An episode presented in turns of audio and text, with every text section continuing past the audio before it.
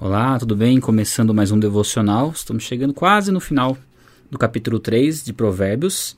A gente vai ler do versículo 33 ao 34, 33 e 34. A maldição do Senhor está sobre a casa dos ímpios, mas ele abençoa o lar dos justos. Ele zomba dos zombadores, mas concede graça aos humildes. Aí, ficou faltando um versículo para o próximo devocional para acabar o capítulo 3. Bom, eu creio que o que nós podemos tirar, e lembrando sempre que devocional não é um estudo teológico, a gente vai buscar as palavras no original para ver qual que é a palavra maldição, qual que é a palavra de zombar também. Eu creio que o devocional mais, mais importante do devocional é a gente tirar a ideia, né?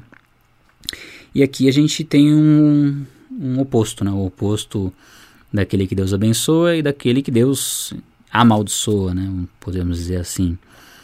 Daquele que Deus concede graça e daquele que Deus zomba no sentido de que as consequências né, das atitudes elas vão acompanhar as pessoas. Né? As pessoas que praticam o mal vão sempre colher o mal. Né? A questão da, da lei da semeadura. Né?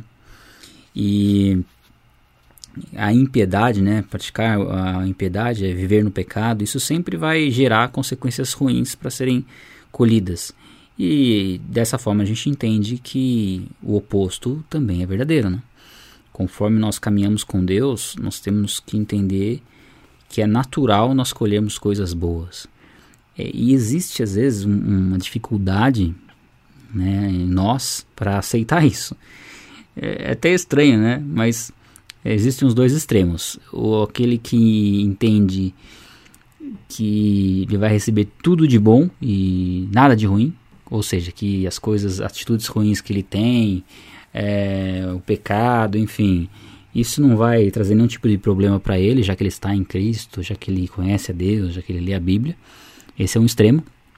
E o outro extremo, a pessoa achar que tudo que ela faz vai gerar uma consequência ruim e que ela não pode viver paz, tranquilidade, alegria, que isso é uma utopia.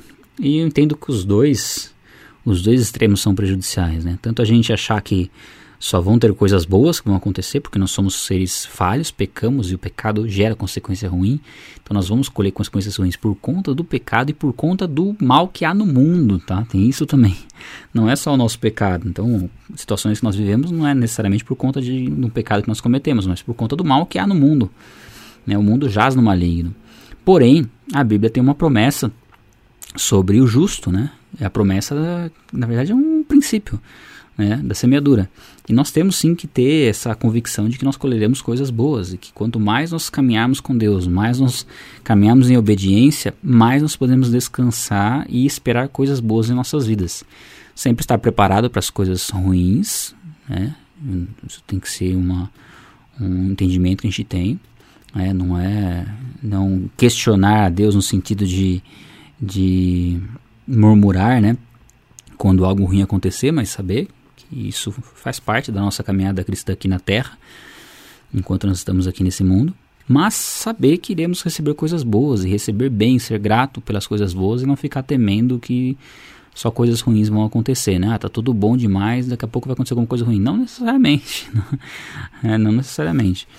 Nós temos que ter, eu creio que versículos como esse aqui mostram essa, essa divisão, né? Como sim, Deus faz diferença entre aqueles que o servem e aqueles que não servem. Isso vai ficar cada vez mais evidente. Ao, no, no, longo prazo, vamos dizer assim, isso é extremamente evidente. No curto prazo é difícil, né? Tem coisas que são plantadas agora, vão ser colhidas um pouco mais para frente, então no curto prazo é difícil a gente ter essa noção. Mas a longo prazo isso vai ficar evidente. E ainda mais na eternidade, né? No julgamento, no juízo final, nós veremos o destino dos ímpios e também na volta de Cristo, veremos né, o destino daqueles que estão em Cristo. Eu creio que passagens como essa nos mostram que sim, existe uma diferença muito grande entre aqueles que servem e aqueles que não servem aos olhos de Deus. Um abraço e até o próximo devocional.